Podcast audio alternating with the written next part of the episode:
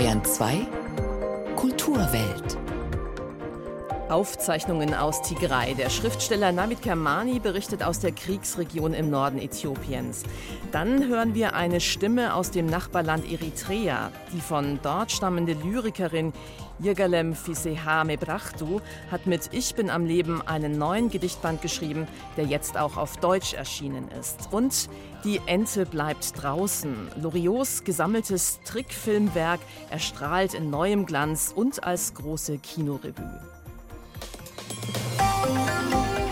Kultur am Morgen auf Bayern 2. Heute mit Andrea Mühlberger. Und musikalisch können Sie heute von uns lernen, wie man sich wieder aufrappelt, wenn man hingefallen ist. Einfach nur an sich selbst glauben, dann machen das automatisch auch alle anderen. Von dieser Methode überzeugt sind die beiden Songschreiberinnen Hannah Allen und J.J. Mitchell, besser bekannt als die Overcoats aus New York. Anfang April ist ihr zweites Album erschienen, das sie bezeichnenderweise auch Winner genannt haben. Von den Overcoats lernen heißt Siegen lernen. Hier sind sie mit Want You Back.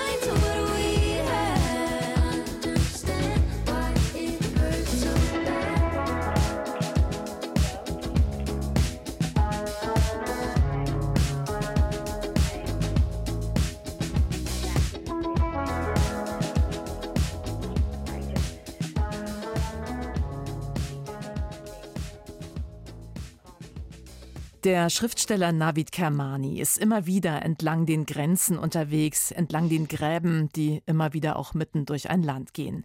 Erst am Freitag ist er aus Äthiopien zurückgekehrt, das in der jüngeren Vergangenheit dreimal die gesteigerte Aufmerksamkeit der internationalen Gemeinschaft auf sich zog. Im Herbst 2019, als Ministerpräsident Abiy Ahmed für sein Engagement zur Beilegung des Grenzkonflikts mit Eritrea den Friedensnobelpreis bekam. Dann im November 2020, als infolge des Machtgerangels zwischen dem reformerisch gesinnten Lager dieses Friedensnobelpreisträgers und den vorher dominierenden Tigray Defenses Forces das Land dann in einen Bürgerkrieg stürzte und schließlich vergangenen November, als nach zwei Jahren blutigen Kämpfen und geschätzt 300.000 Toten ein Waffenstillstand ausgehandelt wurde. Der Bürgerkrieg gilt als einer der brutalsten weltweit. Wie ist es seither weitergegangen für die Menschen dort? Herr Kamani, ich denke, das war eine Frage, mit der Sie nach Ostafrika aufgebrochen sind.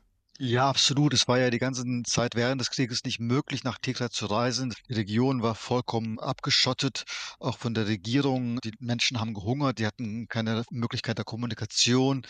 Und jetzt seit einigen Wochen, eben seit dem Friedensvertrag, gibt es die Möglichkeit, wieder einzureisen. Das ist für Journalisten schwierig. Man kann es eigentlich nur mit einem Touristenvisum machen, aber ich dachte einfach, die Chance da zu sehen, was da passiert ist, wie es den Menschen geht, die muss ich nutzen und man wusste so wenig durch diese Informationssperre, dass ich einfach neugierig war zu erfahren, wie es dort vor Ort aussieht. Und wir sind neugierig zu erfahren, was Sie uns jetzt berichten. Wo genau sind Sie denn gewesen und wie haben Sie sich dort zurechtgefunden? Also ich bin in die Hauptstadt Mekele gereist und dann einmal quer durchs Land und das war überraschenderweise möglich. Mich hat niemand dann gehindert. Ich hatte gute Begleiter vor Ort mit Fahrer und wir sind wirklich einmal quer durchs Land und haben an den Dörfern gehalten, haben mit Menschen gesprochen, waren in Klöstern, in Kirchen also das war schon sehr, sehr aufregend und auch sehr erschütternd, weil ich gesehen habe, wie stark gerade die Zivilbevölkerung getroffen ist. Also wir sind an keinem einzigen Dorf, und das meine ich wirklich wörtlich, an keinem einzigen Dorf vorbeigekommen, in dem nicht zahlreiche Zivilisten erschossen worden sind, und zwar mutwillig, und in dem nicht Frauen vergewaltigt worden sind. Und vielleicht das Traurigste an dieser ganzen Sache, man sagt immer Bürgerkrieg. Die Bürger haben nicht gekämpft. Die Bürger, also die Bauern, die wir getroffen haben, die wussten gar nicht, worum es geht. Also die konnten uns nicht beantworten, wozu es diesen Krieg überhaupt gab. Das waren verkommene Eliten, die um die Macht gerungen haben und dann mit brutalsten Mitteln auf dem Rücken der Zivilbevölkerung um die Vorherrschaft gekämpft haben. Und trotzdem müssen die Menschen jetzt irgendwie mit der Situation zurechtkommen. Wie geht denn eine so vom Krieg traumatisierte Gesellschaft jetzt damit um? Zunächst mal versucht diese vom Krieg völlig traumatisierte Gesellschaft zu überleben, denn die Lebensbedingungen sind nach wie vor extrem schwierig. Ich gebe nur ein Beispiel. Tigray hat sechs Millionen Menschen, die dort leben und 600.000 Binnenvertrieber. Das heißt, sie finden eigentlich kein einziges Klassenzimmer. Ich habe jedenfalls keines gefunden, in dem nicht 20, 30 Flüchtlinge leben. Sie haben mir ja äh, auch beeindruckende Bilder von Ihrer Reise geschickt als Vorbereitung für unser Gespräch. Es sind Bilder von verhungernden Neugeborenen, Spindeln, dürre Kinder, zerstörte Klassenzimmer. Jetzt sind ja Hilfslieferungen wieder möglich. Was läuft denn da gerade schief, Herr Kamani? Ich glaube nicht, dass es an, an dem bloßen Ausmaß der Hilfslieferung liegt. Es liegt vor allem an der Verteilung. Also genauso wie in vielen anderen Krisengebieten, die ich besucht habe. Je weiter man von den Flughäfen und den bequemen Hotels wegkommt, desto weniger Hilfe gibt es. Also das ist wirklich ein strukturelles Problem der internationalen Hilfsorganisation. Ich habe so viele Schulen besucht mit Flüchtlingen, wo man nur so ein leeres UNHCR-Zelt sieht, aber nichts weiter. Also keine einzige Hilfslieferung oder sowas. Faktisch sind die Menschen, ist ein Großteil der Menschen weiterhin unversorgt oder vollkommen mangelhaft versorgt. Und solange kommt eben diese Gesellschaft auch nicht auf die Beine. Also die sind heilfroh über den Frieden. Die sind glücklich, dass es nicht mehr geschossen wird. Ich habe auch wenig Soldaten gesehen, aber sie sind auch natürlich vollkommen demoralisiert. Sie wussten nicht, wie ihnen geschah. Und jetzt geht es eigentlich erstmal nur für die meisten Menschen, jedenfalls die Bauern, die, die Landbevölkerung, die am schwersten betroffen ist, wirklich nur über den Tag zu kommen. Sie müssen sich vorstellen, es gab Corona, dann gab es zwei Jahre Krieg und jetzt gibt es noch auf lange Zeit die binnenvertrieben Camps. Eine, eine Gesellschaft, die drei, vier, fünf Jahre keine Schulen mehr hat. Eine Gesellschaft, in der ein Großteil der Frauen, 10.000, 100.000 Frauen vergewaltigt worden sind. Also das dauert natürlich wahrscheinlich eine Generation, bis die wieder halbwegs normal ihr Leben führen kann. Also wie sollte die internationale Gemeinschaft mit Abiy Ahmed umgehen? Zunächst Hoffnungsträger, jetzt haftet ihm der Malus des Kriegstreibers an. Müsste er weg, damit in der Region wieder dauerhaft Frieden herrschen kann? Ich glaube, das ist nicht die Aufgabe der internationalen Gemeinschaft, hier für einen Regime-Change zu sorgen, sondern was die internationale Gemeinschaft machen kann, ist diesen Friedensvertrag, der nicht so schlecht ist, der ist schon in Ordnung, dass der umgesetzt wird. Und vor allem, der bedeutet ja auch, dass es eine unabhängige Kommission gibt für die Aufarbeitung der Kriegsverbrechen. Man kann nicht einfach zur Tagesordnung umgehen. Und hier müsste der Druck kommen, auch für die westlichen Staaten, die einen großen Einfluss auf Abiy Ahmed haben, dass eine unabhängige Kommission die Kriegsverbrechen, die auf beiden Seiten begangen worden sind, auch untersucht und das Land langsam damit über diesen Konflikt hinwegkommt. Das kann man von außen vielleicht durch wirtschaftliche Kooperation ein bisschen stützen, dass die wirtschaftliche Not, die ja sehr groß ist in Äthiopien durch Corona, durch Klimakrise, dass man das ein bisschen abmildert. Aber letztendlich die politischen Geschicke des Landes können eigentlich nur vor Ort entschieden werden. Wie haben Sie denn die Menschen erlebt nach all dieser Gewalt, die ihnen widerfahren ist? Waren die zugänglich oder waren die eher vorsichtig? Nein, das muss ich sagen, die waren sehr, sehr zugänglich, die waren auch sehr, sehr gesprächsbereit. Aber das Komische ist einfach, und das bekomme ich selbst auch nicht so recht zusammen. Und ich glaube, das geht jedem Äthiopienreisenden so. Das ist ja eine Bevölkerung, die wirkt total friedlich. Also das sind ganz sanfte, im Gesicht schöne und zierliche Menschen, wo man gar nicht weiß, wie diese Gewalt zusammenkommt. Und wenn man dann mit den Menschen spricht, man trifft ja nicht die Gewalttäter, man trifft die Opfer. Ich kann Ihnen das ehrlicherweise nicht beantworten, wie es zu diesen Exzessen gekommen ist. Aber es ist ja nicht das erste Mal in der Geschichte der Menschheit und gerade in Europa und in Deutschland wissen wir ja auch, wie in bestimmten Ausnahmesituationen Menschen, gerade in der Gruppe, sich in der Brutalität und in Massengewalt steigern können. Und offenbar solche Vorgänge muss man sich da auch vorstellen. Ja, keine Frage. Auch wenn einem dann vielleicht die Worte fehlen. Äthiopien hat ja auch eine lange kulturelle Tradition und Sie waren ja für die Zeit unterwegs, um so ein bisschen auch diesen Teil des Landes ähm, zu erforschen. Was ist denn davon übrig? Es ist sehr viel übrig. Diese äthiopische Kultur ist eine uralte Kultur, so viel älter als die deutsche, europäische. Das merkt man auch, es ist eine tiefe Kultur. Auch das Christentum ist ein ganz ursprüngliches Christentum. Die müssen sich um Kirchenaustritte überhaupt keine Sorgen machen. Die Kirche ist eigentlich in vielen Fällen eigentlich auch der einzige emotionale, moralische Halt für viele Menschen. Die Kirchen waren voll. Ich hatte das große Glück, zu Ostern, also zum orthodoxen Osterfest da zu sein. Und das war wirklich für mich sehr, sehr bewegend. Also diese tiefe Frömmigkeit der Menschen, auch die Offenheit dem Fremden gegenüber. Vielleicht ein Beispiel. Ich war in so einem Bergkloster und Bergkloster heißt, ich stiefeln da über 400 Höhenmeter hoch. Sie wundern sich, wie diese Menschen da hochklettern. Also für mich selbst war es schwierig. Also mit Seil ging ich da hoch und dann frage ich so einen Mönch, ob er eine Botschaft für die Welt hat. Und ich dachte, der wird mir jetzt sagen, Frieden oder Freiheit oder beten oder irgendwas. Und dieser Mönch in dieser vollkommen abgelegenen Region sagt mir, sag den Menschen in der Welt, die sollen uns wieder besuchen. Ja, dann müssen Sie da bald wieder aufbrechen. Aber vorher würde mich noch interessieren, was erhoffen Sie sich von Ihrem Bericht, Herr Kamani? Natürlich erhoffe ich mir auch mehr Aufmerksamkeit auf diese so wichtige und im Augenblick so darbende, leidende durch vielfältige globale Krisen, für die die Ostafrikaner gar nicht verantwortlich sind. Also die Folgen des Ukraine-Kriegs, den Klimawandel, der diese Region hart trifft und anderes mehr. Es ist eine zentrale Region, auch für das politische Weltgeschehen, auch die uns auch betreffen wird wenn Sie einfach auch die Dimension der Gewalt, der, Toten sehen im Verhältnis zum Ukraine-Krieg, dann ist die Ignoranz, die wir diesen Ländern, auch den Hungerkrisen, den Kriegen, aber auch den Aufbruch, den es ja teilweise auch gibt in dieser Region, der ist sträflich und ich hoffe natürlich ein bisschen, dass man zumindest mal wahrnimmt, dass es dort auch noch eine Welt gibt und unsere Welt nicht nur aus Landesparteitagen und ich weiß nicht was besteht. Als Schriftsteller versuchen Sie ja immer Schreiben zu verstehen, was Menschen trennt, was sie verbindet. Schon eine Ahnung, wie Ihre Bilanz diesmal ausfällt? Es wird sicherlich weniger eine Bilanz sein. Ich versuche einfach in Bilder zu fassen, in Situationen zu fassen, was ich gesehen habe auf beiden Seiten der Front. Und die Schlüsse, die müssen dann die Leserinnen und Leser ziehen oder auch die politischen Analysten. Ich war einer der wenigen, die jetzt dort sein konnten, auch auf dem Land. Und ich glaube, ich muss eher diese Zeugenschaft, um die wird es gehen. Ich bin gespannt, was Sie schreiben werden. Der Schriftsteller Navid Kermani war in den Kriegsgebieten, in denen inzwischen sowas wie Frieden herrscht, im Norden Äthiopiens unterwegs. Danke für die Eindrücke, die Sie mitgebracht haben. Und vielleicht sollten wir ja auch öfter auf die Region schauen. Vielen Dank für das Gespräch. Ja, bitteschön.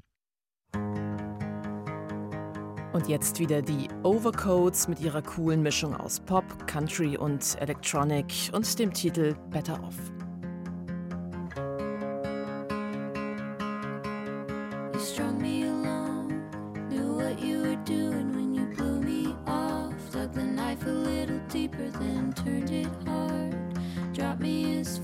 as you lose your key. Spill black coffee on your new white tee. Favorite team goes on a losing streak, and nobody cares about you. I'm not bitter, you're just wasting my precious time.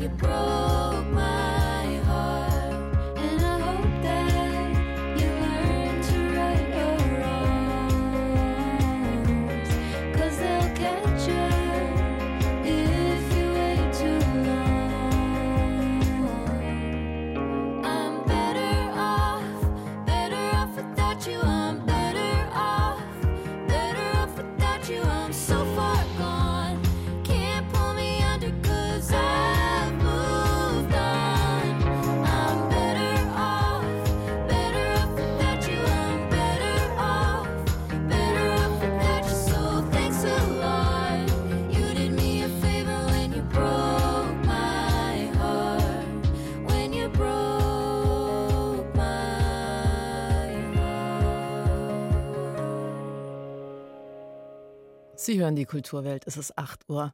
47. Um Zeugenschaft geht es dem Schriftsteller Navid Kermani bei seinen Recherchetouren durch die Ukraine oder durch Äthiopien, wo er gerade unterwegs war. Aus dem Nachbarland Eritrea kommt die Verfasserin eines weiteren Zeugenberichts, die Lyrikerin Yirgalem Fisecha Mebrachtu. Nur lebt sie inzwischen in München. In ihrer Heimat saß sie sechs Jahre im Gefängnis. Aus keinem afrikanischen Staat fliehen so viele Menschen wie aus Eritrea. Gründe gibt es viele. Totalüberwachung, Korruption und Unterdrückung sind Alltag. Und seit der Unabhängigkeit vor 30 Jahren gab es auch keine demokratische Wahl. Deshalb sind die Gedichte von Yirgalem Fisecha Mebrachtu auch Poeme über Gerechtigkeit und über die Sehnsucht nach Frieden. Unter dem Titel Ich bin am Leben sind sie jetzt auch auf Deutsch erschienen. Christina Hamel. Das Maiserva Militärgefängnis am Stadtrand von Asmara, der Hauptstadt von Eritrea, hat zwei Bereiche. Zum einen die Zellen in heruntergewirtschafteten Gebäuden und zum anderen die fensterlosen Schiffscontainer anstelle eines Erweiterungsbaus. Es werden immer mehr Gefangene. Yeah, I was in prison only six years. Ich war nur sechs Jahre im Gefängnis. Ich sage nur, denn andere sind bis heute im Gefängnis. Ich habe sie während der Haft getroffen und sie sind immer noch da. Ich wurde 2015 entlassen. Sechs Jahre Gefängnis wie bei mir sind in Eritrea an der Tagesordnung. Yirgalem Fissechame Brachtu. Dichterin, Aktivistin und Journalistin, 42 Jahre alt, geboren in Adikei im Hochland von Eritrea, durch Verfolgung und Folterhaft zur Flucht gezwungen. Heute lebt sie in München, voller Sehnsucht und Heimweh. Mein Herz ist in Eritrea. Die Verbindung zu meinem Land ist immer noch sehr stark. Ich vermisse einfach alles. In ihrem Gedicht Schmerz und Verzweiflung erzählt Jirgalem Fissihame Barachtu von einer Reise ins Nachbarland. Ein bescheidener junger Mann, wie es heißt, fordert sie da auf, von ihrem Land zu erzählen. Mir fehlten die Worte. Ich stammelte etwas, was der junge Mann nicht verstand, also fragte er wieder und wieder nach. In meiner Verzweiflung suchte ich einen Scherz, aber ich fand Tränen. Das von Alltag, Begegnungen, Episoden, Stimmen und Selbstbeobachtungen angestoßene Schreiben verweist in die Abgründe der Tyrannei und eines Lebens in ständiger Gefahr. Existenzielle Ausgesetztheit breitet sich in Yirgalem Fissechame Barachtus Gedichten aus, die jetzt in einem Band auch auf Deutsch im Wunderhorn Verlag erschienen sind. Ich bin am Leben ist der Titel, Alehu heißt das auf Tigrinisch. Kein Pathos, sondern Selbstbehauptungswille und Kampfansage. When they torture me uh, in prison, uh, they ask me the, um, the meaning of my poems. Als sie mich in der Haft gefoltert haben, fragten sie mich nach dem Sinn meiner Gedichte. Sie haben mich geschlagen und wollten, dass ich unterschreibe, was sie mir vorwerfen. Irgendwann habe ich mich dann in der Haft gefragt, bin ich überhaupt eine Dichterin? Sie folterten mich und ich sagte immer nur, nein, so habe ich das nicht gemeint. Nein, so wie ihr es versteht, ist es nicht richtig. Und gleichzeitig fragte ich mich, warum habe ich nicht gesagt, ja, genau so ist es. Dieser Zwiespalt hat mich lange beschäftigt. Ich bin keine Dichterin heißt das flirrend selbstreferenzielle Gedicht, eines der bezwingendsten des Bandes. Ein Zerschreiben des eigenen Poesiedienstes.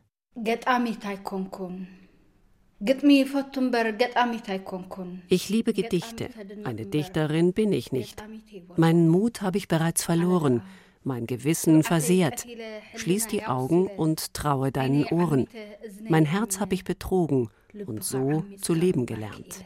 Der Selbstanklage folgt die Selbstbehauptung mit der Schlussstrophe Ich möchte nicht für etwas stehen. Ich möchte sein. Energieschub und Emphase der Einfachheit. Wie ein Flussbett legt Jirgalem Fissechame Brachto ihre Gedichte an. Erinnerung, Bilder, Selbstanrufung und Gesellschaftsanalyse fluten zusammen. Es wäre fast wie ein sanftes Gleiten, wären da nicht die verlorenen Tage, die zweimal zwei Meter große Zelle oder die Zeit der Tränen von Freitag zu Freitag.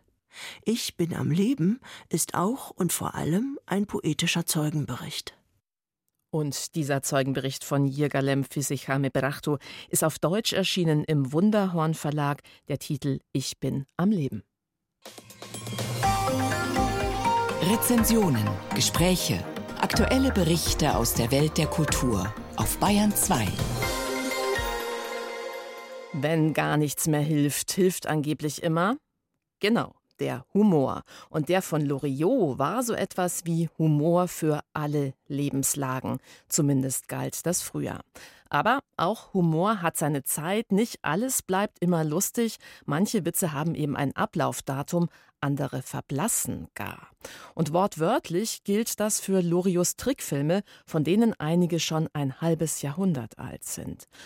Um Loriots Klassiker für die Ewigkeit zu bewahren, haben seine Trickfilme eine Art aufwendiges Lifting bekommen und sind ab Mitte der Woche in frischem Glanz als Kinorevue zu sehen.